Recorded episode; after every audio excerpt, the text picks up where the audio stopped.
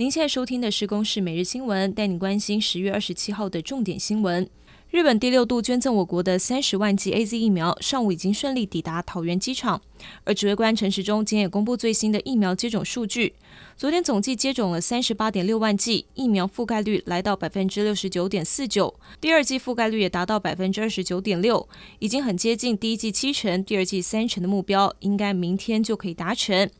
另外，世界卫生组织昨天宣布，将会在三大洲三个国家进行新冠疫苗三期临床试验，其中台湾的高端疫苗也被列入候选疫苗之一。针对十二月十八号四项公投投票，总统蔡英文先是在民进党的中执会发表谈话，再次表达四个不同意的立场。他强调，国民党把公投操作成党同伐异的工具，阻碍国家发展。他与赖清德、行政院长苏贞昌都将到各地宣讲，全力阻止公投变成恶斗。交通部长王国材接受媒体专访时，回答民众线上提问时，说出高铁环岛不是梦，引发了议论。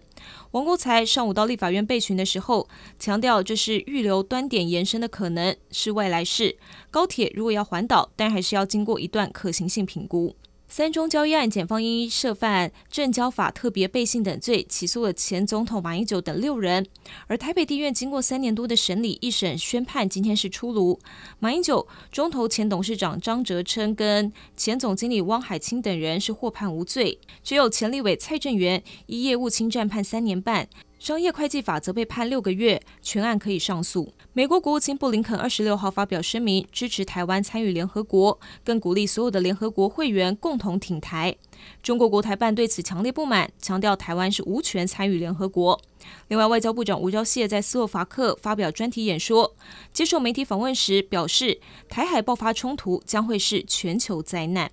以上由公视新闻制作，谢谢您的收听。